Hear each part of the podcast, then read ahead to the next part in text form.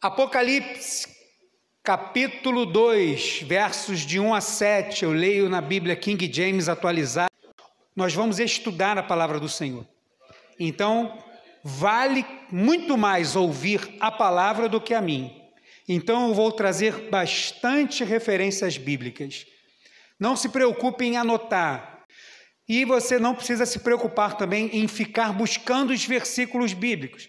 Vamos começar com uma oração e eu vou pedir minha esposa para estar tá orando. Geralmente sou eu que oro, mas hoje vou pedir para ela estar tá orando por nós. Senhor, nós te damos graças, porque estamos no teu altar, estamos na sua casa, estamos na casa de oração.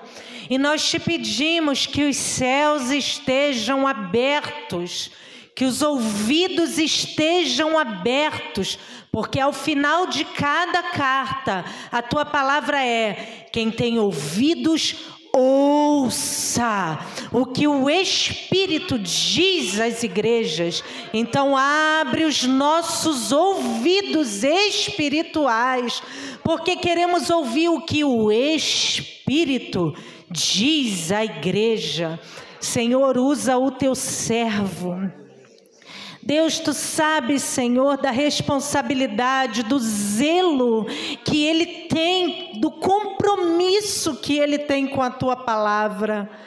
Deus, tu sabes como está o coração dele, mas nessa hora, que todo nervosismo seja transformado em unção do alto, que o Senhor venha trazer sobre ele a sabedoria revelada, o conhecimento dos altos céus, que sobre ele, Senhor, venha a tua unção ah, Pai, que seja como uma espada afiada que vai em direção ao coração. Nós te suplicamos no nome de Jesus. Amém. Obrigado. Amém. Aleluia. Cartas do Apocalipse, uma mensagem atemporal. Ou seja, é uma mensagem que serviu para a igreja no passado, serve para a igreja hoje e vai continuar servindo a igreja amanhã, até que o Senhor volte para buscar a sua igreja. E nós vamos hoje estudar a primeira carta enviada à primeira igreja da Ásia, a igreja de Éfeso. Éfeso, uma igreja de obras, mas sem amor. E é para cada um desses estudos eu vou trazer uma frase para intitular aquilo que nós vamos estudar. Apocalipse capítulo 2, versículo 1 ao 7, diz assim a palavra do Senhor. Ao anjo da igreja em Éfeso escreve: Assim declara aquele que tem as sete estrelas na mão direita e anda no meio dos sete candelabros de ouro. Conheço as tuas obras, tanto o teu trabalho árduo como a tua perseverança e que não podes tolerar pessoas mais, e que pusestes à prova aqueles que a si mesmos se declararam apóstolos, mas não são, e descobristes que eram impostores. Tens perseverado e suportado sofrimentos de toda espécie por causa do meu nome, e não te deixaste desfalecer. Entretanto, tenho contra ti o fato de que abandonaste o teu primeiro amor. Recorda-te, pois, de onde caíste, arrepende-te e volta à prática das primeiras obras, porquanto, se não te arrependeres, em breve virei contra ti e tirarei o teu candelabro do seu lugar. Tens, contudo, a teu favor que odeia as práticas dos nicolaítas, as quais eu também odeio quem tem ouvidos, compreenda o que o Espírito declara às igrejas. Ao vencedor darei o direito de comer da árvore da vida que está no paraíso de Deus. Que a igreja diga amém. Amém, amém Jesus. Estamos estudando hoje sobre a igreja de Éfeso. E antes de entrar propriamente na carta, como são bastante informações, eu trouxe um, uma tela maior para poder enxergar também, que eu não sou bobo nem nada. Mas eu quero dar algumas considerações gerais. Primeira, sobre o Apocalipse. O livro do Apocalipse é um livro mal compreendido, mas é um livro fantástico. Pastor, então por que, que o senhor não dá um estudo sobre Apocalipse inteiro? Poderíamos fazer. Na verdade, a pastora já fez isso quando deu uma aula sobre Apocalipse e provou na pele que não é uma tarefa tão fácil de fazer, e eu sei disso porque eu estava com ela e algumas lições que ela estava estudando era com muitas lágrimas, era com muita apreensão por causa das coisas que lemos e por causa da responsabilidade do que vai falar. Apocalipse também é um livro muito incompreendido. As pessoas né, têm umas ideias, assim, às vezes meio românticas ou meio dramáticas demais sobre o livro do Apocalipse. Nós não vamos passar do capítulo 3, nós vamos ficar somente com as cartas do Apocalipse. E como eu disse aqui na quinta-feira, pastor, eram só sete igrejas na Ásia. Éfeso, Esmirna, Pérgamo, Tiatira, Sardes, Filadélfia, Laodiceia, fazendo um anel. Eram só essas igrejas? Não, eram muitas igrejas. Não era a igreja como a gente conhece agora, como você está sentado assim, não. Eram as igrejas reunidas nas casas, nos lugares. Mas haviam muitos. Mas por que só essas sete? Essas eram as mais importantes? Não sei dizer. A única coisa que eu sei dizer é que na palavra do Senhor, e principalmente no livro do Apocalipse, o número 7 vai apontar para uma mensagem completa: sete cartas, sete taças, sete trombetas. É uma mensagem completa de Deus para todos. E Deus está avisando antecipadamente, porque Ele é um Deus misericordioso e não quer que ninguém se perca, mas que todos cheguem ao conhecimento pleno do Senhor Jesus, ou seja, que alcancem a salvação. Então, as sete cartas do Apocalipse, podemos dizer que é uma mensagem geral de tudo que a igreja precisa saber em qualquer tempo, e por isso o nome, uma carta atemporal. Quero falar também antes de falar do texto, eu vou procurar fazer isso aqui que eu vou fazer agora em todas elas, dar pelo menos uma panorâmica, porque nós vimos algumas palavras no texto que às vezes a gente pode não conhecer bem, algumas coisas que a gente pode não entender muito bem.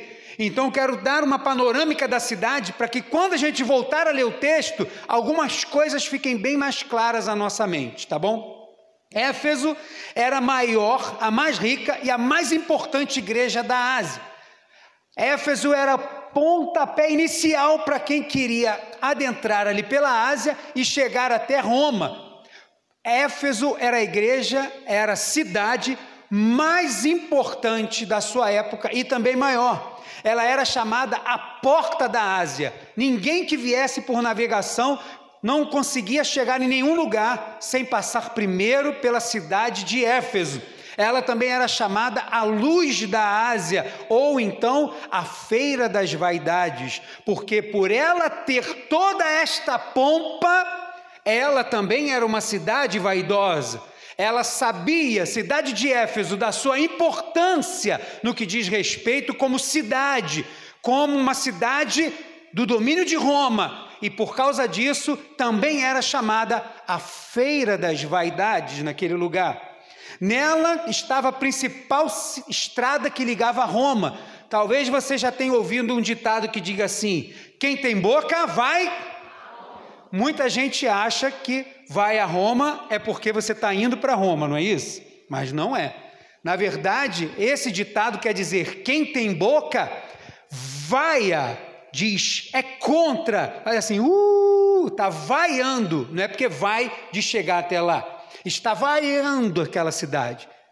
Quem tem boca, vai a Roma. Por quê? Porque no século II, depois de passar alguns tempos, esta cidade, que tem essa estrada que liga a Roma, ficou conhecida como a Estrada dos Mártires, porque era por estes lugares que os mártires cristãos eram levados para ser jogados às feras, aos leões, no Coliseu de Roma e eles entravam pela cidade de Éfeso e eram carregados cristãos em fileira passando pela cidade de Éfeso e alguns passaram a chamar essa estrada dessa da estrada dos mártires ou a rota dos mártires.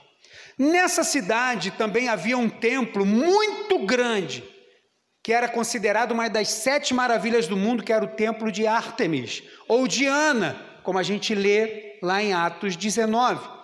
Era um templo gigantesco, e neste templo haviam as sacerdotisas, que na verdade nós conhecemos como prostitutas cultuais, mulheres que ofereciam seus corpos para satisfazer prazeres sexuais de todos aqueles milhares e milhares de barcos que encostavam ali em prol de uma adoração a essa deusa e também, logicamente, de uma oferta para o templo de Ártemis. Então era algo que movimentava muito dinheiro e era algo que movimentava muitas pessoas naquele lugar. Era uma cidade com muitos rituais, muitas superstições, muita magia porque por ser um lugar que muita gente passava, Ártemis ou Diana era a deusa principal, mas todas as superstições, toda magia era muito bem-vinda, e tudo era incluído naquele lugar. E ali havia as pessoas que viviam da prática de vender aqueles bibelozinhos, aqueles santinhos de Ártemis, de não sei o quê, porque aquelas pessoas que iam para o templo e se prostituíam como culto, depois saíam de lá, compravam seus bibelôs e se sentiam protegidos agora para prosseguir e abençoados para prosseguir a sua viagem. Então você pode imaginar qual era o movimento que tinha nessa cidade. Mas só que nessa cidade, como a gente lê em Atos 19, chegou um homem, um homem só, seu nome Paulo. Paulo chega na cidade, depois você lê Atos 19, e quando ele chega na cidade, ele encontra alguns discípulos de Jesus.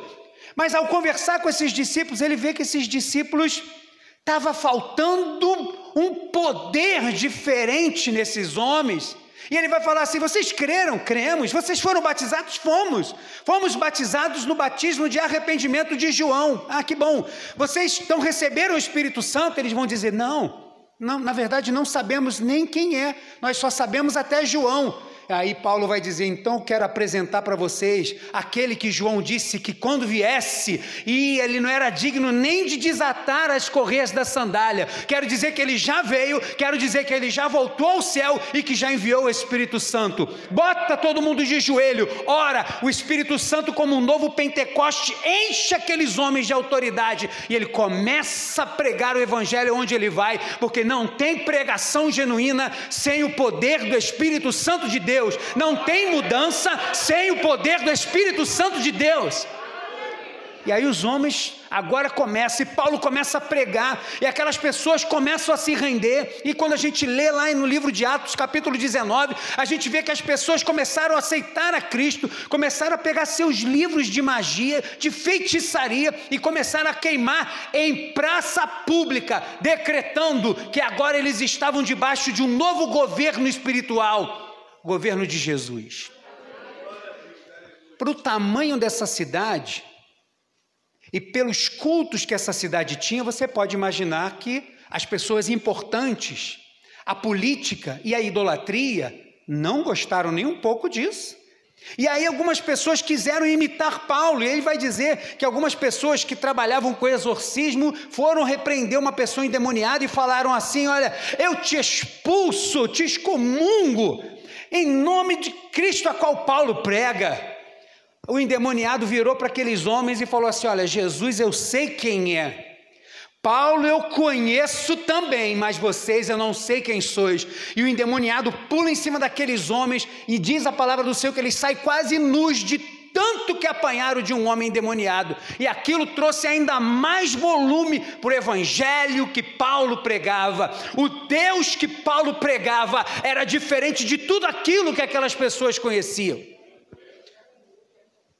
Essa igreja cresceu Três anos Paulo trabalhou na igreja de Éfeso, a gente vai ler mais à frente.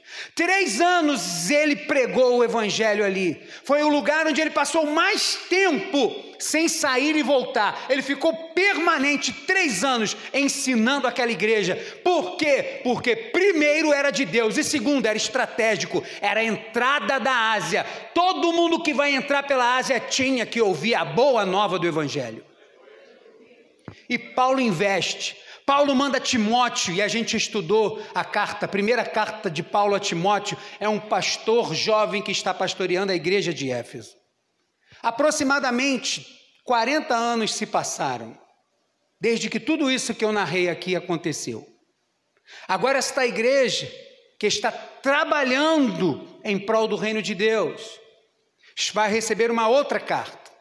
Agora é de um dos seus pastores, João, que está na ilha de Pátimos. Éfeso vai receber a primeira carta, porque é a primeira igreja quando você chega do mar para a Ásia.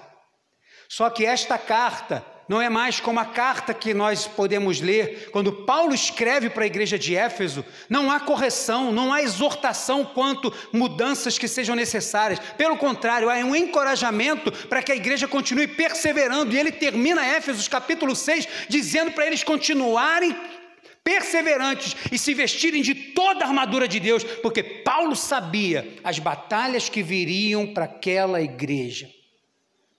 40 anos se passam e agora eles recebem uma nova carta, e é essa carta que nós vamos estudar agora. As cartas são separadas em alguns pontos: a apresentação de Jesus, elogio, exortação, alerta e depois uma motivação final. Algumas vão ter elogio, outras não, tal, mas basicamente é isso que encontra em cada carta e dessa forma que nós vamos agora passar a mergulhar no texto. Você está pronto? Então vamos lá. Jesus vai começar se apresentando, Apocalipse capítulo 2, verso 1. Ao anjo da igreja em Éfeso escreve: Assim declara aquele que tem as sete estrelas na mão direita e anda no meio dos sete candelabros de ouro. Então aqui ele já começa a usar alguns termos: estrelas, candelabros. O que são essas coisas que, emet, que vão emitir luz? O que são essas coisas? Tem uma explicação. Quem são as estrelas? No capítulo 1, que nós não lemos, ele já começa explicando. Capítulo 1 de Apocalipse, versículo 20, ele vai dizer assim: este é o mistério das sete estrelas que viste na minha mão direita e dos sete candelabros de ouro. As estrelas são os anjos das sete igrejas e os sete candelabros são as sete igrejas.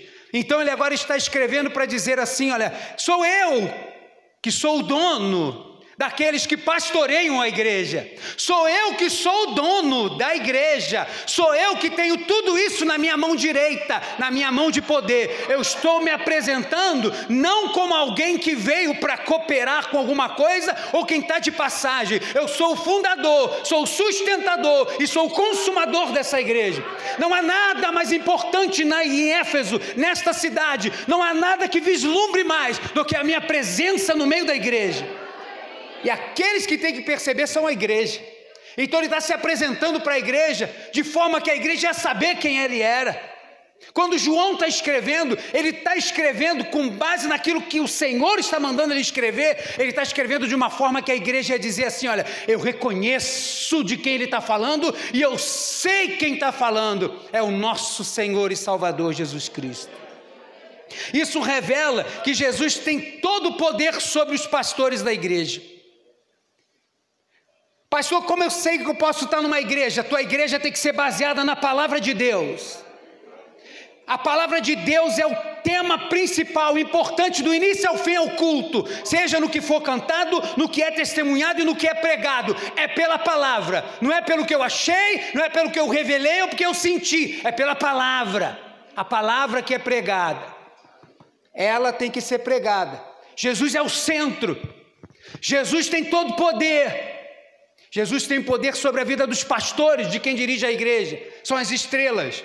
É a esses pastores que ele está enviando a carta, porque eles são os responsáveis, vão dar conta da igreja. Então, o dono da igreja está falando com os pastores da igreja. Isso também nos revela que Jesus está onde? No centro da igreja, porque no texto que nós lemos aqui, ao anjo da igreja assim declara que tem as sete estrelas na mão direita e anda no meio dos candelabros. Que são os candelabros? Ele disse, Apocalipse 1, 20, são as minhas igrejas. Eu ando no meio, eu estou no meio porque eu sou o centro, da onde eu estou, eu observo tudo, e de onde a pessoa estiver, ela vai me enxergar, porque quando eu sou o centro, é impossível que as pessoas não percebam que eu tô, sou o dono, que eu opero, que eu passeio, que eu estou agindo, que eu faço no meio da minha igreja. A minha igreja me reconhece quando eu estou no meio. A minha igreja glorifica, a minha igreja chora, a minha igreja aplaude. Por quê? Porque eu sou o centro da minha igreja. Jesus está se apresentando ainda para a igreja. Jesus passeia no meio da sua igreja, porque a sua igreja ela é preciosíssima. O texto vai dizer que os sete candelabros são de ouro. Aquilo que é mais precioso é o que ele vai usar para falar da igreja. Ouro está falando de majestade. Se eu sou rei, a minha igreja também precisa de majestade, porque a minha igreja revela a minha glória. E não é o ouro, como algumas igrejas foram construídas aí no, no no decorrer da história da igreja, algumas igrejas foram construídas de ouro, muito ouro para reluzir. Ai, que bom, que bom que foi feito assim. Mas o ouro que ele está falando não é o ouro que corrói, não é o ouro que o ladrão rouba, é o ouro que está aqui dentro. Ó. Eu sou o dono, eu estou no meio, porque a minha igreja é preciosíssima, ela é de ouro. Jesus está sondando a sua igreja e se ele sonda, isso deveria trazer para nós que ele está no meio da igreja, pelo menos alguns alertas já na apresentação, porque ele começa falando para a igreja, ele está se apresentando para a igreja, isso tem que gerar alguma coisa na igreja. Jesus não vai se apresentar dessa forma à toa, ele está se apresentando dessa forma por causa de quê? Porque se ele é o centro, a primeira coisa que eu, como crente, que adora ao Senhor, vou pensar: se Jesus é o centro, ele está no meio, ele passeia no meio da igreja, que culto eu estou oferecendo a Deus? Com que postura eu saio da minha casa para vir adorar a Deus? Como que está minha mente enquanto eu estou na casa do Senhor? Minha mente está pensando no trabalho de ontem, no trabalho de amanhã, está pensando no vídeo que eu vou postar, nas coisas da rede social, está pensando em quê? Porque quando as pessoas agem dessa forma, estão agindo, tratando um culto a Deus como um culto ao templo de Diana. As pessoas tinham que sair da onde estavam e subir aquele lugar para poder adorar aquela idolatria. Ele está dizendo: Eu estou no meio da onde a minha igreja está.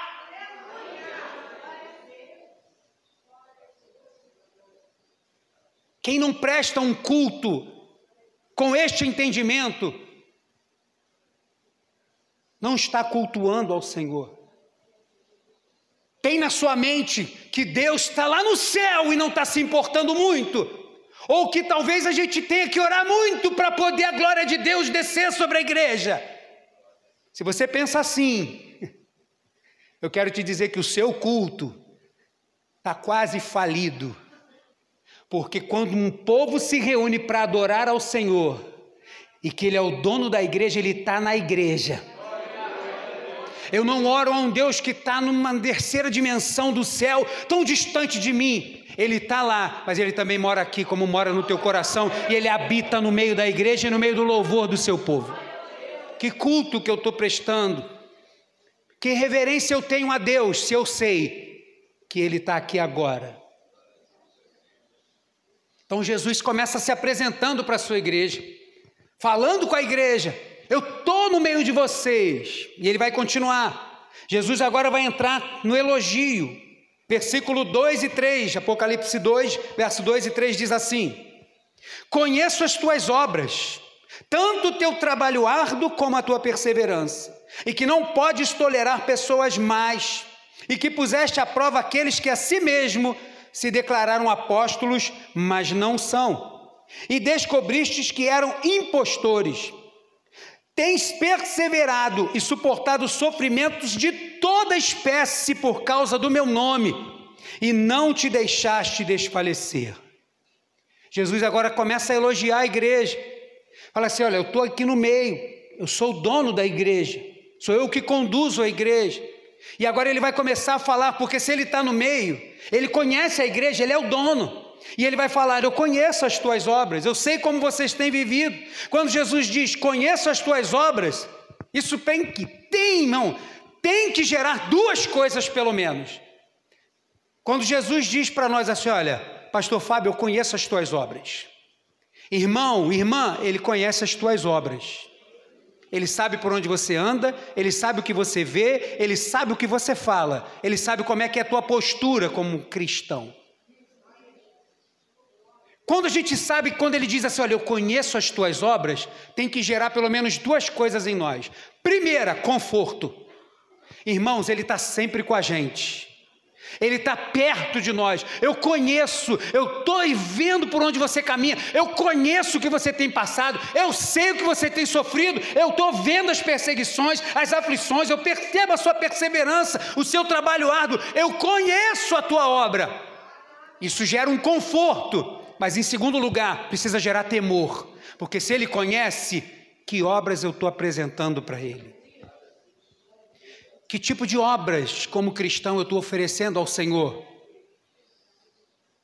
Será que vamos continuar, e eu digo, não igreja caminho da vida, mas igreja brasileira? Será que vamos continuar sendo as pessoas, os crentes pedintes?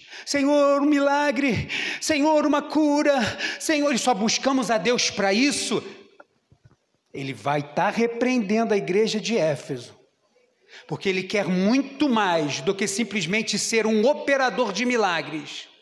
Ele está chamando a igreja para uma responsabilidade com ele. Eu conheço as tuas obras. Será que a gente pode dizer: que bom, estou confortado, caramba, eu preciso melhorar, temor? Ou que o Senhor tem visto das nossas mãos? Conheço as tuas obras. E aí Jesus elogia o trabalho árduo e a perseverança. Isso aponta para a preservação da sã doutrina. Paulo ensinou aquela igreja por três anos. Paulo instruiu Timóteo enquanto Timóteo estava naquela igreja. Era uma igreja forte na palavra. Era uma igreja forte no conhecimento, diferente de muito crente brasileiro, fraco no conhecimento, não sabe nada de Bíblia, nem onde os livros estão. Carrega a Bíblia para baixo do braço, às vezes já tem 20 anos. E se você pede para ele abrir onde é Filipenses, ele vai começar lá em Deuteronômio. Ah, eu não tenho tempo. Será? Ele vai dizer: Eu conheço as tuas obras. Será que você vai querer realmente falar que não tem tempo? Será que vai ser realmente dessa forma que você vai querer retomar um relacionamento comigo? Se justificando? Conheço as tuas obras. A igreja de Éfeso era uma igreja forte na palavra. Por isso era uma igreja que tinha um trabalho árduo e perseverança. Porque quando tem desafios, uma igreja forte na palavra vai permanecer. Mas uma igreja fraca, o vento de doutrina racha a igreja no meio. Qualquer vento de doutrina dispersa e fecha a porta de igreja. Mas uma igreja forte na palavra vai passar pelos desafios e vai permanecer. Segundo Timóteo, capítulo 3, verso 4, Paulo alertando já a Timóteo para a igreja de Éfeso está a dizer: "Porquanto chegará o tempo em que não suportarão o santo ensino, ao contrário, sentindo coceira nos ouvidos, reunirão mestres para si mesmos de acordo com as suas próprias vontades. Tais pessoas se recusarão a dar ouvidos à verdade, voltando-se para mitos." A igreja já estava sabendo sobre isso. A igreja já estava forte quanto a isso. E a igreja combatia esse tipo de coisa. Não entrava heresia na igreja de Éfeso. A igreja de Éfeso era uma igreja forte na palavra. E Jesus continua elogiando. Você não tem tolerado as pessoas mais. Pessoa má você não conhece de uma hora para outra. Às vezes a gente lê o texto e passa depressa. Você não conhece uma pessoa boa ou má de uma hora para outra. Precisa dar tempo. Você precisa conviver com a pessoa. E numa hora ou outra você vai perceber: essa pessoa é boa, essa pessoa é legal, ou essa pessoa é má, essa pessoa é perversa. Precisa ter tempo. E a igreja de Éfeso tinha essa qualidade. Ela conseguia saber, era uma igreja que tinha discernimento espiritual. Ao que Paulo já havia alertado, Atos capítulo 20, versículo 29, 30 e 31 diz assim: Eu sei que logo após a minha partida, Paulo está se despedindo da igreja de Éfeso depois de três anos. Eu sei que logo após a minha partida, lobos ferozes se infiltrarão por entre a vossa comunidade e não terão piedade do rebanho. E assim, e ainda mais, dentre vós mesmos surgirão homens que torcerão a verdade, com o propósito de conquistar os discípulos para si. Por isso, vigiai, lembrai-vos de que durante três anos, noite e dia, não parei de prevenir a cada um de vós com lágrimas quanto a isso. Paulo já havia alertado a igreja e a igreja estava preparada para esse tipo de coisa. A igreja sabia disso. E Jesus continua elogiando, fala assim: vocês desmascararam os falsos apóstolos, pessoas que chegaram com uma pompa de que prega, de que ensina, de que fala, de que tem experiência, de que abre igreja e que conduz multidões. As pessoas chegavam com uma pompa ministerial muito grande, mas quando chegava na igreja de Éfeso o negócio era um pouco diferente. E eu louvo a Deus, porque nessa igreja, com toda dificuldade, a gente tem procurado agir assim também. Há pouco tempo, uma pessoa, ah, olha, pastor, tenho aqui, eu estou aqui, tal, estava em outra igreja, eu era pastor e tal, não sei o que lá. Tenho um testemunho muito forte da minha vida para contar. É, é. Você vai, o senhor vai me dar oportunidade? Não, não vou te dar. Mas, puxa, é muito. Amém. O que alimenta a igreja é a palavra de Deus. É isso que vai alimentar a igreja. Eu já sabia mais ou menos o que, que era, lógico. Não, não, está ótimo, não, está certo. O senhor tem que ter zelo pela igreja mesmo, porque o cajado da igreja usou esse termo, está na mão do pastor e tal sumiu, não apareceu mais.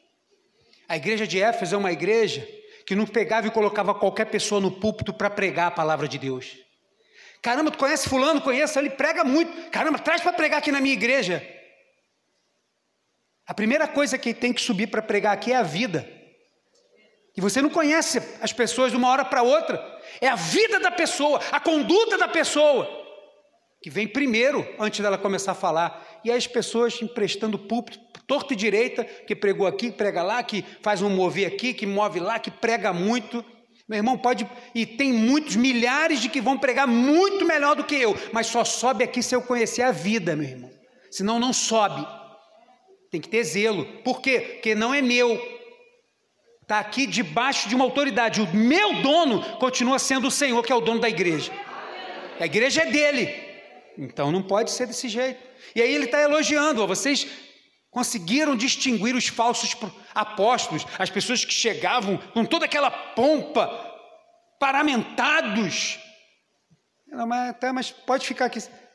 Não, a gente quer dar uma palavra. Eu tenho uma palavra de Deus, eu quero dar uma palavra lá na próxima reunião de vocês. Irmão, se você quiser ir lá e ficar lá sentado, lá, ouvindo, lá, participar, orar com a gente, seja bem-vindo. Mas o microfone eu não vou te dar, a igreja de Éfeso. Os que eram ficavam, os que não eram iam embora. Porque Jesus, em Mateus capítulo 7, versículo 15 ao 17, ele diz assim: Acautelai-vos quanto aos falsos profetas.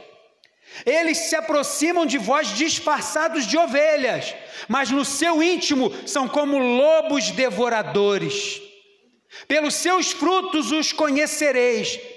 É possível alguém colher uvas de um espinheiro? Ou figos da erva daninha. Assim sendo, toda árvore boa produz bons frutos, mas a árvore ruim dá frutos ruins. E eu te pergunto: você coloca uma árvore hoje e já vê o fruto amanhã? Tem que dar tempo. Vai ter tempo. O fruto vai aparecer. E a igreja de Éfeso não tinha pressa. Quando Paulo vai falar com Timóteo, ó, não põe a mão apressadamente sobre ninguém, nem se meta nesse negócio, para que você também não caia em pecado sobre isso.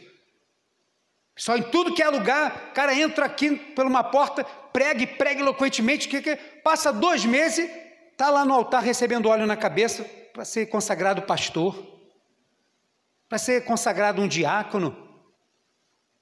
Mas porque falou bem, ele pode ser um pregador, nunca será um pastor. Como é que você sabe? Não, porque ele pregou bem daí. Que, porque prega bem vai ser pastor? São coisas distintas.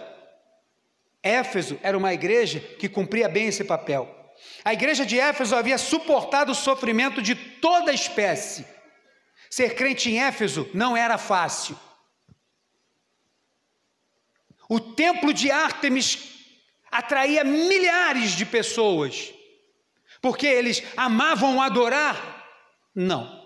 Com certeza, a maioria das pessoas que entravam pelos templos de Ártemis buscavam somente os benefícios de uma vida guardada e próspera, a qual ela prometia, ou, na sua grande parte dos homens, entravam lá porque unia o prazer sexual junto com o culto. Então, prato cheio, eu vou deixar a minha oferta ao templo, vou me unir a uma sacerdotisa e vou sair dali purificado e protegido. Prato cheio para a porta estar tá aberta e ficar centenas e centenas de pessoas entrando e saindo do templo. Ah, mas você vai no prostíbulo? Não, no prostíbulo não. Eu vou no templo adorar. E você dizer de uma hora para outra: Não, eu não compactuo com isso. Não, mas Éfeso é a maior igreja da Ásia. É o maior, Éfeso é a maior cidade da Ásia. Por ser a maior cidade, a porta de entrada, ela era o centro da adoração a César, o Deus homem. Ser crente em Éfeso não era fácil não. Olha aí, vai passar na nossa cidade hoje o nosso Deus, César. Não, pode ser o teu, o meu não. O meu Deus é o Senhor Jesus Cristo. Pronto, você já arrumou um problema, meu irmão.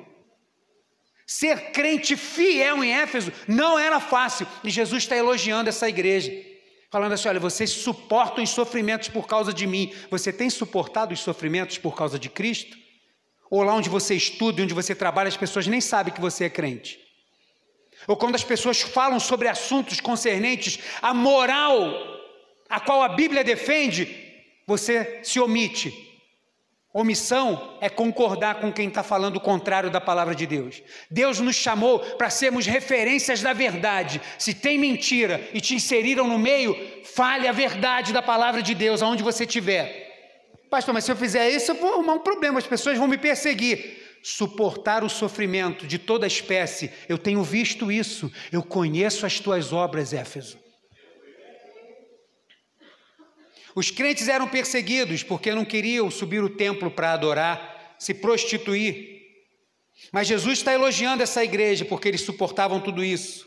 A igreja de Éfeso caminhava numa máxima, diz os antigos, que a igreja de Éfeso, algumas pessoas do primeiro e segundo século diziam assim: não tem coroa sem cruz. Jesus disse: se você quer ser meu seguidor, pegue a sua coroa e me siga. Não, pegue a sua, porque no final tem coroa. Tem gente querendo trocar. Não tem. A igreja de Éfeso, diante de toda perseguição, eles diziam: não tem coroa sem cruz. Não vou negar, nem negar, nem negligenciar a cruz que o Senhor colocou sobre mim.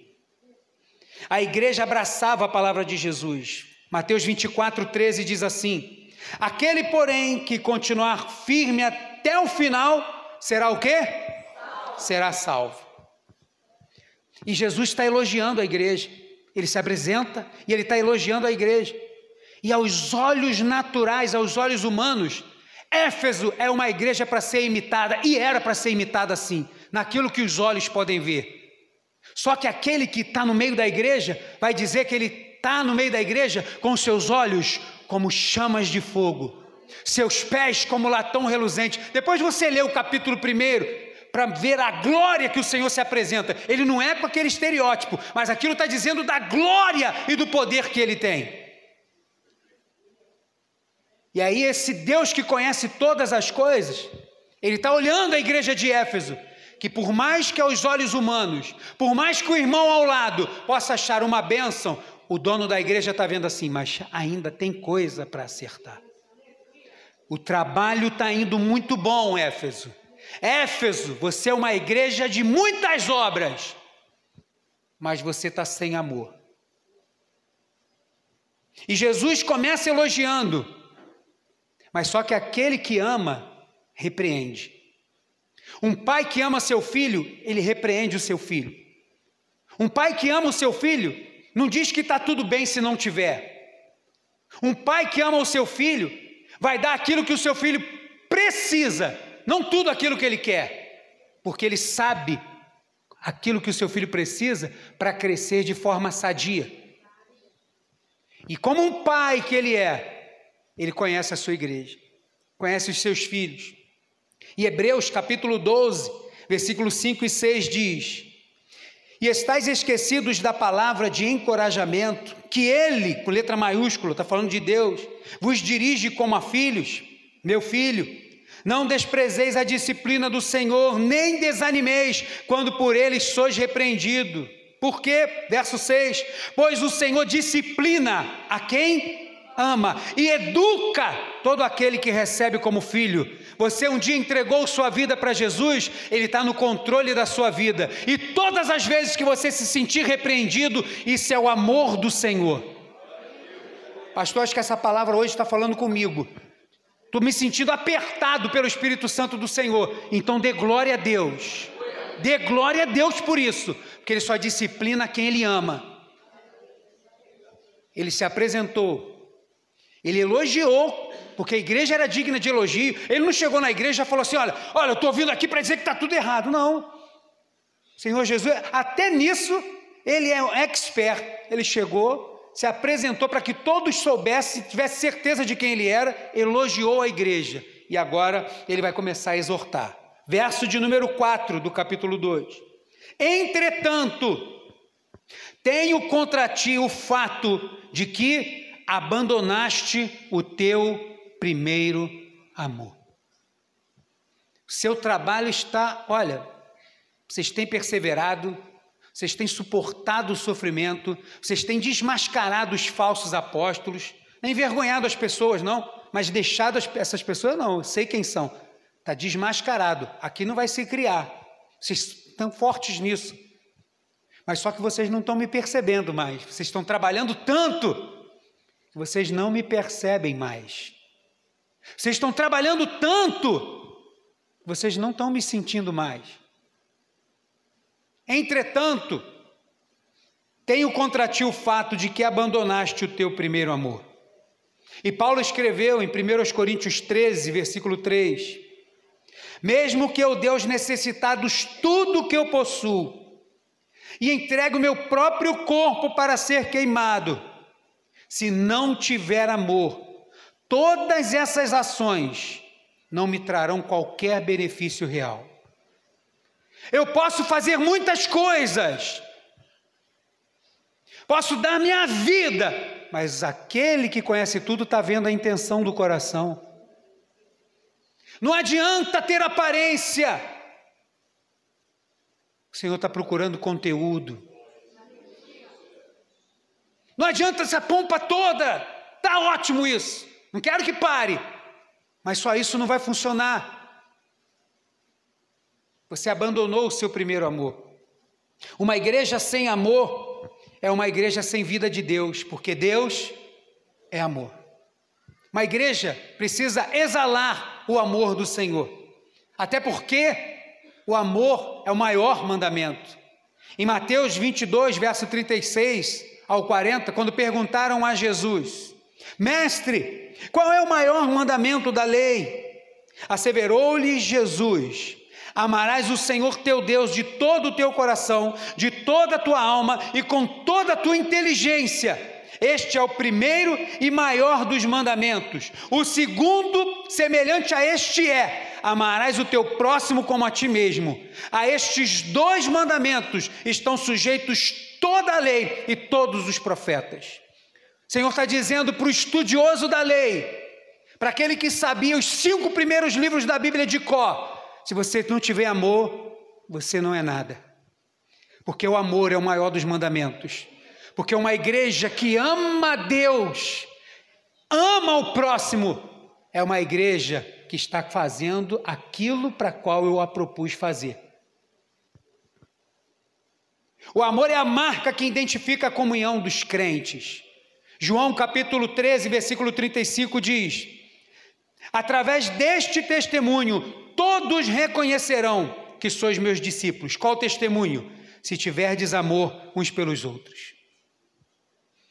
Porque se você ama a pessoa que você vê, o seu amor a Deus é real, é verdade.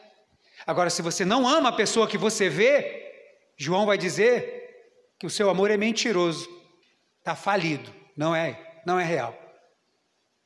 Porque quem ama aqui na vertical a Deus, vai ter tranquilidade em amar aqui, ó, a comunhão, a horizontal. O amor é a marca da igreja que vai morar no céu. 1 Coríntios 13, 13 diz: Sendo assim, permanece até o momento estes três: a fé, a esperança e o amor. Contudo, o maior deles é o amor é o maior. Enquanto estamos aqui, nós precisamos destes três. A fé é o nosso binóculo para a gente não perder a direção. A esperança é o nosso motivador para que a gente não perca a jornada.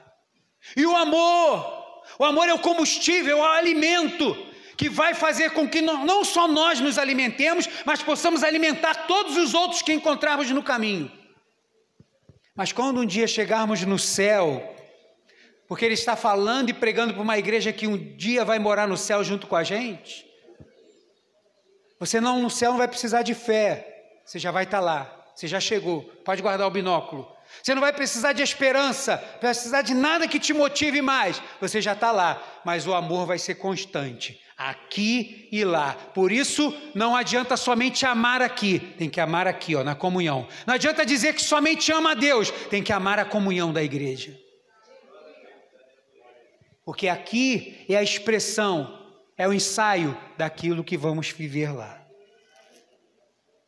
Jesus está dizendo para a igreja de Éfeso: Eu estou mais interessado em relacionamento com você do que o trabalho que você faz. Não estou desmerecendo o seu trabalho, Éfeso, mas eu quero é relacionamento. Eu quero que você me conheça. Eu quero que você me busque. Não porque você vai fazer alguma coisa, mas porque você ama estar perto de mim. Vocês examinam bem tudo. Vocês examinam bem as pessoas para saber os que são falsos ou não, tem o discernimento espiritual. Mas vocês estão falhando no autoexame, ceia após ceia. Toda vez do autoexame vocês estão achando que está tudo bem, por causa do trabalho que está nas suas mãos. Mas vocês estão nas minhas mãos, eu estou dizendo, está falhando, Éfeso.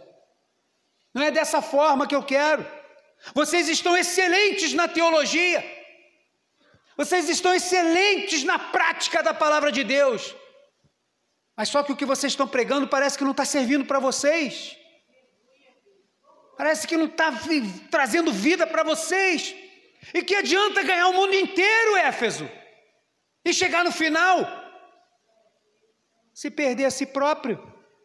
Pregou para tantos e chegou no final, foi desqualificado.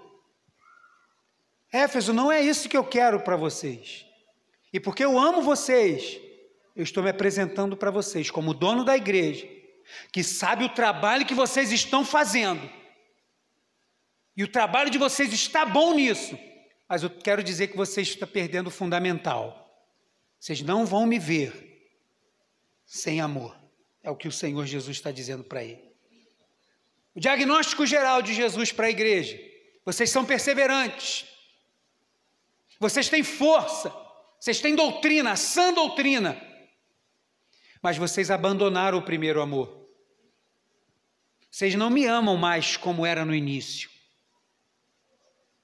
Não era mais como era. O relacionamento não é dessa forma que eu quero. E o que a gente entende como primeiro amor? Primeiro amor é basicamente, né, muito extenso isso, mas basicamente a alegria de estar com Jesus.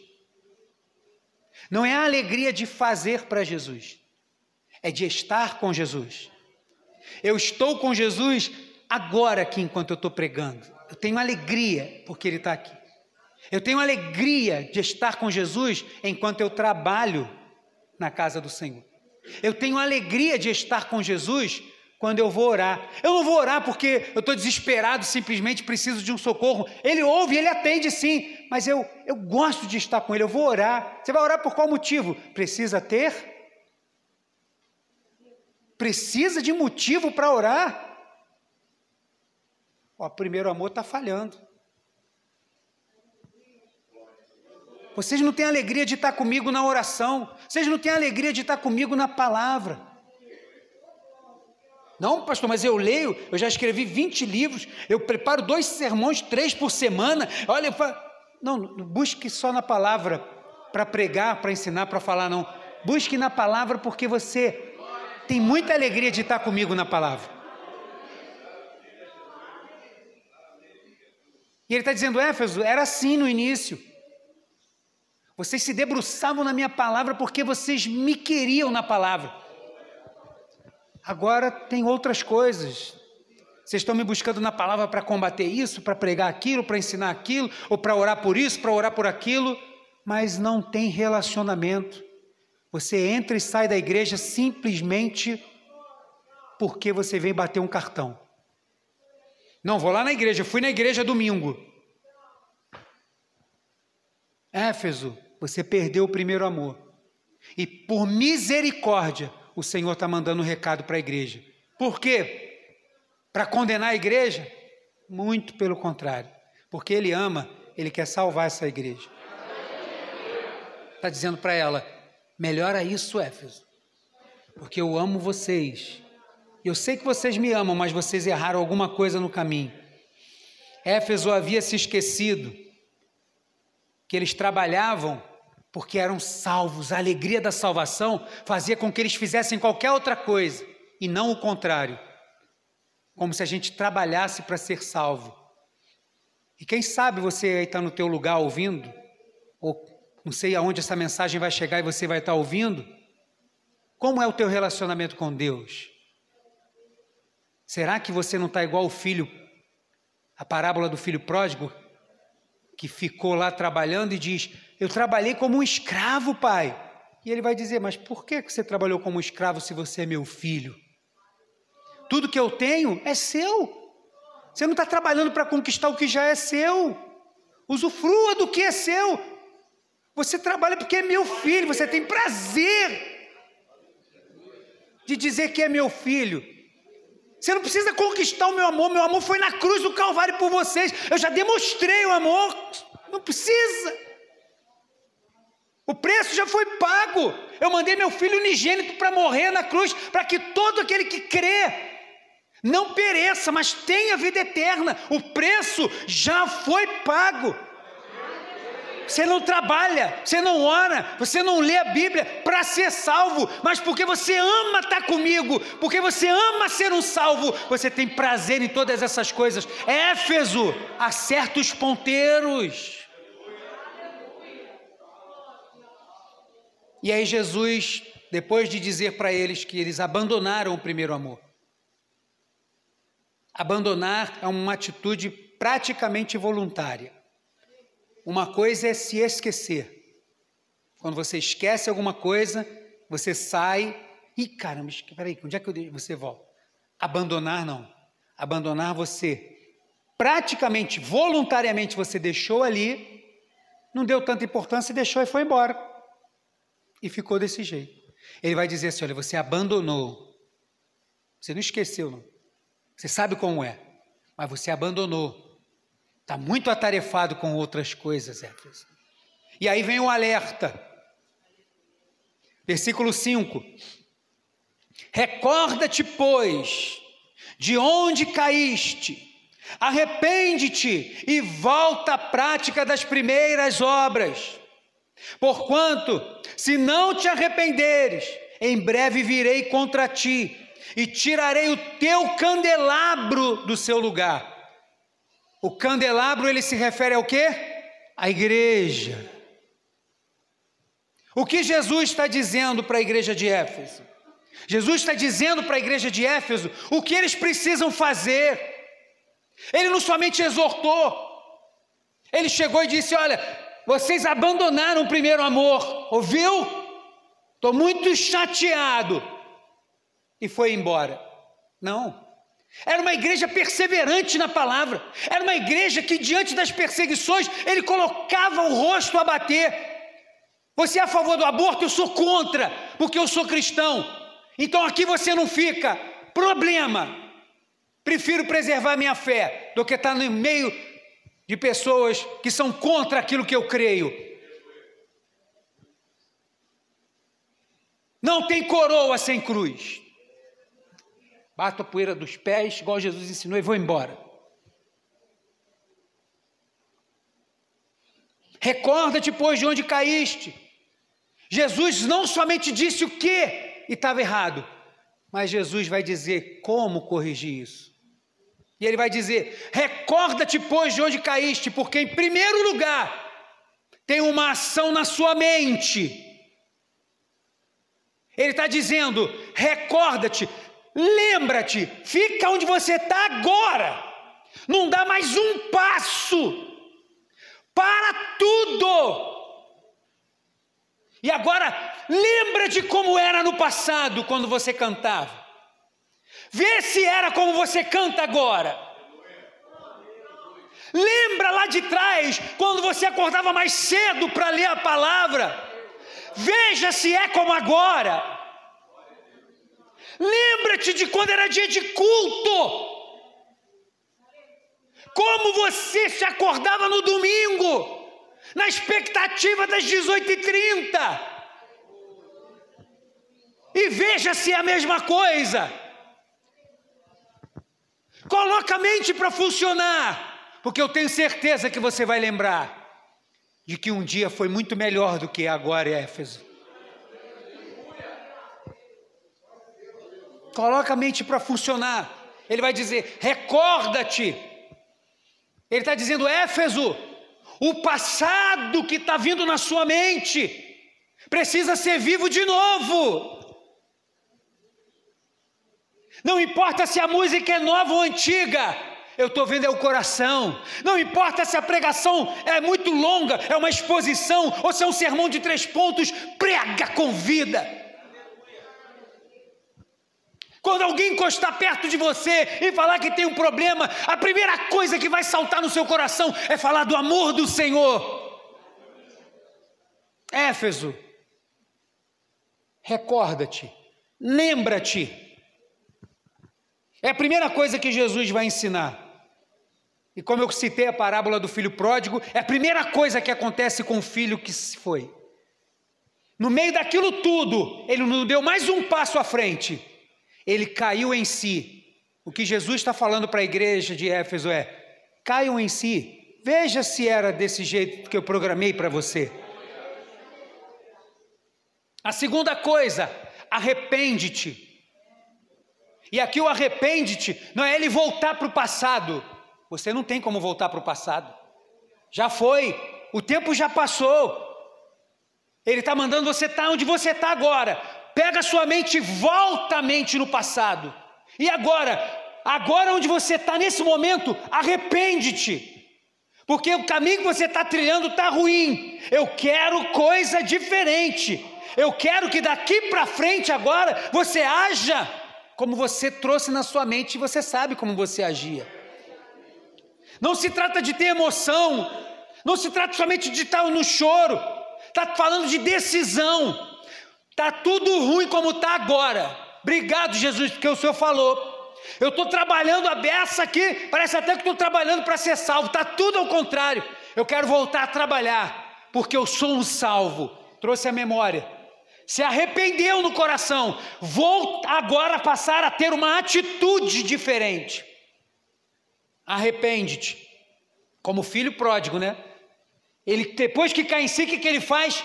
Vou voltar para a casa do meu pai, vou voltar a ser como eu era, é o que ele está falando. E a terceira coisa, volta à prática das primeiras obras. Você se lembrou de como era? Como você tinha alegria de estar perto de mim? Você lembrou? Então, a partir de agora, que você se arrependeu, começa a fazer de novo como era antes. Volta a ser aquele crente do início da caminhada. Lembra quando aceitou Jesus? Pergunta se tinha algum tempo ruim para estar na igreja. Pergunta se tinha alguma coisa que te prendia. Pergunta se tinha problema que fazia você ficar em casa com um bico desse tamanho e não queria vir para a igreja. Pergunta se tinha dificuldade financeira na saúde ou o que que tivesse que te fazia perder o dia do culto. Ou você dizia assim: quero nem saber. Eu vou para a casa do Senhor, que é o melhor lugar de estar.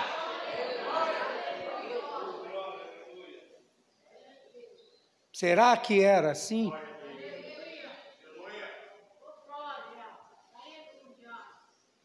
Volta a odiar o pecado. Hoje está muitas, muitas e muitas pessoas sendo coniventes com o pecado. Ah, você pode subir aqui no templo e adorar, não tem problema nenhum. É, não tem nada a ver, né? Afinal de contas, eu sou um cidadão de Éfeso. Afinal de contas, os meus negócios, os meus trabalhos, os meus estudos estão aqui em Éfeso. Então, poxa, nada mais justo do que eu me adequar um pouco com a cultura, com a norma, com as crendices de Éfeso. Mas o Senhor sabe do meu coração. Ele tanto sabe que ele veio para o meio da igreja e dizer: está errado. Volta a odiar o pecado. E não fazer conveniência com o pecado. Não, acho que não tem nada a ver, acho que isso aqui pode, que aquilo não pode. Volta a ter vergonha do teu passado. Hoje está sendo comum ver crente falando de como ele era no passado, mas em vez de estar tá dando um testemunho, parece que ele está contando uma história maravilhosa. Ah, eu sei o que é isso. Pô, no passado eu, caramba, bebia, cara, bebia pra caramba, assim, como é? Ué, peraí. Você não tem vergonha de quem você foi? Então o evangelho que está em você, quero te dizer que se você chegar no final assim com esse evangelho, se você chegar no final assim com esse evangelho, o Senhor também vai se envergonhar de você. Tenha vergonha do passado, eu tenho vergonha do meu passado. E dou glória a Deus por Ele ter me lavado, me limpado, me colocado onde eu estou. Tenha prazer em valorizar aquilo que a palavra de Deus diz.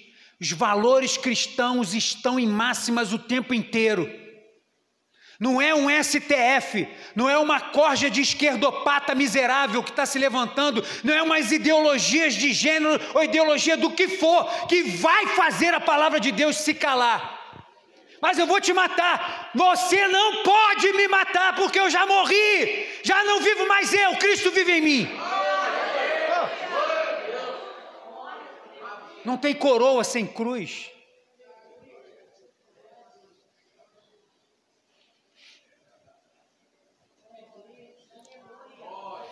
Tudo isso é relacionamento com Deus e demonstra relacionamento com Deus. Jesus também fala sobre as consequências de não se corrigir. Ele diz o que está errado, ele diz como precisa se corrigir, mas ele também vai dizer dos perigos de não se corrigir. Ele vai terminar dizendo, versículo 5: Porquanto, se não te arrependeres, em breve virei contra ti e tirarei o teu candelabro do seu lugar. Vou tirar esse candelabro daí. Vou tirar essa igreja desse lugar. A igreja existe e foi colocada na terra para ser uma embaixada do céu nessa terra. O mundo jaz no do maligno, mas aonde tem uma igreja pregando a palavra, é uma embaixada do céu para destronar o inferno. Esse é o propósito fundamental da igreja: revelar o céu na terra através da pregação da boa notícia, das boas novas do Evangelho.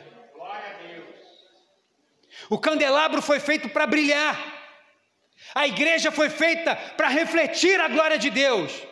E se essas coisas não servem, essas coisas são inúteis. E ele vai dizer: vocês não servem, eu vou tirar você deste lugar vocês não servem para ser minha igreja.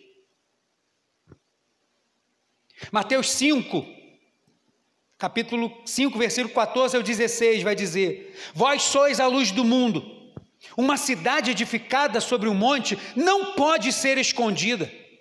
Igualmente, não se acende uma candeia para colocá-la debaixo de um cesto. Ao contrário, coloque-se no velador e assim ilumina todos que estão em casa. Assim, deixai a vossa luz resplandecer diante dos homens, para que vejam as boas obras e glorifiquem o vosso Pai que está no céu. Éfeso, tem muita obra, mas não tem amor, não tem iluminação, não estão me revelando ao mundo.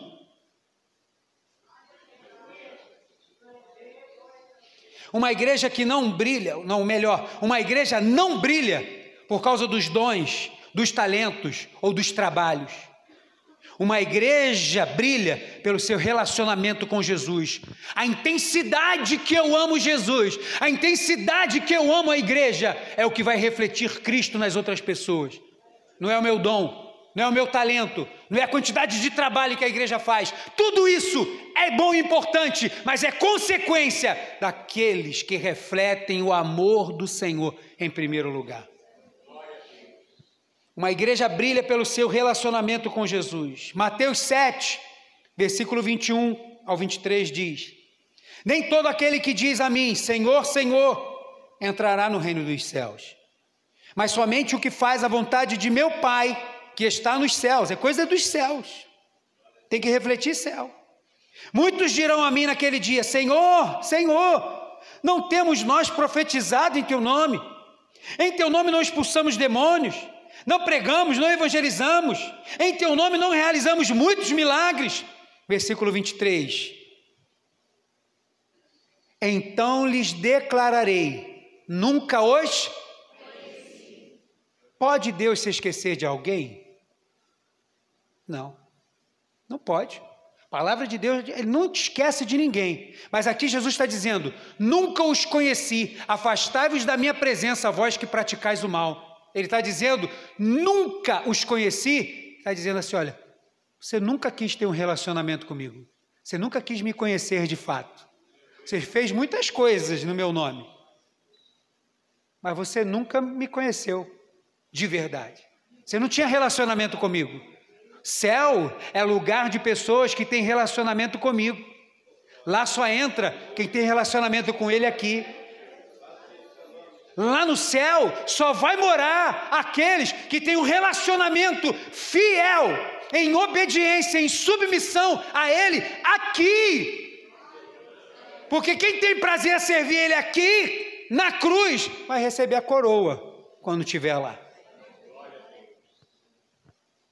Então Jesus faz um novo elogio, e só nessa carta que acontece isso. Jesus já fez os elogios, mas eu para mim, eu não li isso em nenhum outros livros. Eu estou lendo três livros para falar as coisas que eu estou falando aqui, mas isso que eu vou falar agora é para mim, o que eu acho, eu, Fábio, o que, que o Fábio acha? Nessa única carta, Jesus, depois de ter exortado, depois de ter dado alerta, ele vai fazer um novo elogio. E eu tenho para mim, a imagem que me veio na cabeça é do pai quando ele repreende o filho por aquilo que o filho precisa melhorar, mas sabe que o filho já tem feito algumas outras coisas, mas tem que resolver aquilo, e quando ele repreende o filho, e esse filho reconhece essa repreensão, e esse filho abaixa a cabeça, é como se esse pai pegasse, levantasse o rosto assim, ó. Mas não fica assim não, tem jeito, e é por isso que eu estou aqui. E aí ele vai dizer, versículo 6: Tens, contudo, como se olhando nos olhos, eu imaginando, tens, contudo, a teu favor que odeias as práticas dos nicolaítas, as quais eu também odeio. Vocês estão no rumo certo, vocês estão odiando aquilo que eu odeio, só está faltando amar aquilo que precisa ser amado, precisa amar a comunhão, precisa amar a Deus em primeiro lugar. O trabalho a Deus não vem em primeiro lugar do que o amor a Deus. Éfeso, falta pouco. Mas sem isso, vai faltar tudo. Corrige teu passo, Éfeso. Vocês odeiam as obras dos nicolaítas. Eu também odeio. Isso, puxa, é algo bom para vocês. As obras dos nicolaítas. Os nicolaítas pregavam que não precisava abandonar o pecado. Porque afinal de contas, Deus está interessado no seu coração. Será que você já ouviu alguma coisa parecida com isso? Deus está interessado no que você é por dentro. Uh, que você é por fora, ou o que você faz de errado. Ele é seu pai. Evangelho fajuto. Evangelho sem cruz, que não precisa mortificar nada. Não precisava abandonar o pecado.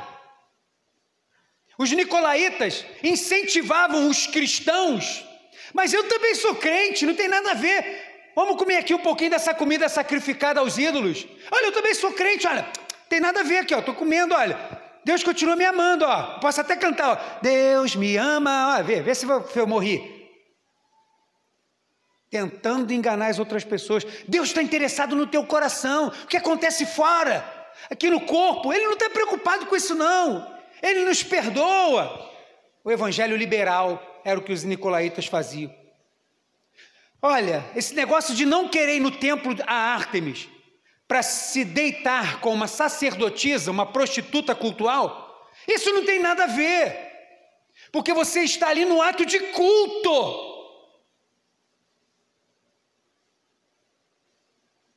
É culto. Deus também está recebendo, porque todos os caminhos levam a Deus, Ele conhece a intenção do coração. Conhece, e é por isso que ele foi parar bem no meio da sua igreja, para dizer: a intenção está errada. Não tem problema sexo antes do casamento, é culto aqui no templo. Se fizer em outro lugar, eu não sei, mas aqui não tem problema. Mas você é casado também não tem problema, porque é culto. E isso criava uma imoralidade e eles pregando sobre isso. Mas a igreja de Éfeso falando assim: aqui não. E Jesus está dizendo: eu também digo, aqui não. Vocês estão acertando nisso. Então Jesus faz um novo elogio. Eu sei que vocês odeiam as coisas que eu odeio. Ou seja, eu sei que vocês não andam na onda da moda, eu sei que vocês não andam na onda de todas as igrejas que estão fazendo, vocês saem fazendo porque está todo mundo fazendo. Pode estar tá todo mundo fazendo. Se tiver na palavra, a gente pode fazer também. Mas se não tiver, não passa. O crivo é a palavra do Senhor. O crivo não é o que as outras pessoas estão fazendo. E Jesus está dizendo: Isso, isso que vocês estão fazendo é bom. E aí, último versículo. E é o que em todas as cartas vão ter um motivador para a igreja permanecer. Verso 7. Quem tem ouvidos, ouça, ou aqui, compreenda o que o Espírito declara às igrejas. Ao vencedor, darei o direito de comer da árvore da vida, que está no paraíso de Deus. Quem tem ouvidos, compreenda o que o Espírito declara às igrejas, em qualquer versão bíblica que você pegar vai estar no plural. Por quê? Porque essa mensagem é para todas as igrejas. Ela podia ser de imediato para a igreja de Éfeso, mas é uma mensagem atemporal para todos os tempos, para todos os lugares, para todas as igrejas. Onde tiver uma igreja séria que prega o evangelho, quem tem ouvidos compreenda o que o Espírito declara às igrejas. Quem tem ouvidos compreenda o que o Espírito declara às igrejas. Ele está querendo dizer o que com isso? Todos vão ouvir a verdade. Quem tem ouvidos, compreender a verdade e aplicar é outra coisa. Todos vão ouvir a verdade, mas viver a verdade é uma ação pessoal. O que eu faço com tudo isso que eu estou ouvindo hoje, pastor? Se você precisa se corrigir, se corrija porque ainda há tempo. Mas se amanhã continuar sendo crente medíocre, de nada adiantou. Por isso, quem tem ouvidos, eu tenho. Então compreenda, traga a prática, guarde. Porque o dono da igreja vai voltar para buscar a sua igreja. E aí ele vai dizer para esses que vão dar ouvidos, e infelizmente, Muitos são chamados, poucos os escolhidos. Poucos serão os que, no meio da igreja, porque o juízo, se eu não me engano, é Pedro que vai dizer, começa na casa. O juízo de Deus vai começar na casa dele, para depois ser fora. Ao vencedor, ele vai dizer: darei o direito de comer da árvore da vida que está no paraíso de Deus. Quem é o vencedor? Aquele que submeteu a sua vida ao vencedor invicto. Sou mais do que vencedor por causa de quem? Daquele que me amou, por causa de Jesus. Por isso que eu sou. Ao vencedor é o que vai perseverar até o final. É o que vai atender ao que foi dito, que deu ouvidos. Aquele que trouxe a memória aí, é verdade. Não estou sendo como eu era antes. Vou começar uma atitude diferente agora. A esse, ele disse que vai dar direito de ter acesso à árvore da vida. E o que quer dizer essa questão da árvore da vida? Retorno ao original. Aonde você vê a menção da árvore na vida, da vida na Bíblia? Qual o livro? Você vê mais em algum outro? Só aqui de novo em Apocalipse. Aquilo que era no início, o plano que estava programado, não acabou, não. Passaram-se séculos e séculos e séculos, mas o plano continua de pé. Aquele que for fiel até a morte, aquele que perseverar, aquele que tiver assim em Cristo, esse vai ter acesso à árvore da vida. Está dizendo, vai voltar ao projeto inicial. Vai voltar a ser como foi a proposta do início. Vai voltar a ter acesso a eternidade comigo. Foi interrompida por causa do pecado, mas o meu filho pagou o preço e aqueles agora que estão nele vão ter de novo acesso a essa eternidade. Vai ter acesso à árvore da vida. 1 João, capítulo 3, verso 2, diz assim: Amados, agora somos filhos de Deus. Agora, agora aqui. E ainda não se manifestou o que havemos de ser ainda não se manifestou, a gente ainda está aqui. Todavia, sabemos que quando Ele, com letra maiúscula, Jesus, se manifestar, seremos semelhantes a Ele, pois o veremos como Ele é. Nós ainda não vemos como Ele é. Nós temos experiências com Deus. Nós sentimos o poder de Deus, mas ainda não vemos como Ele é. Não vemos. Mas um dia veremos. E um dia será como foi no início. Todo finalzinho da tarde, Deus vinha e passeava com Adão pelo jardim. Vai voltar a ser assim. E nós vamos voltar a ser semelhantes a Ele, como Ele criou no início. Agora a gente está nessa carne corruptível aqui, mas em breve, ao soar da sétima trombeta, quando a mensagem chegar no final, a sua igreja será gloriosa com ele na eternidade. O livro do Apocalipse foi escrito do capítulo 1 ao 22 para declarar a vitória eterna de Jesus e da sua igreja sobre a morte e sobre todo o mal.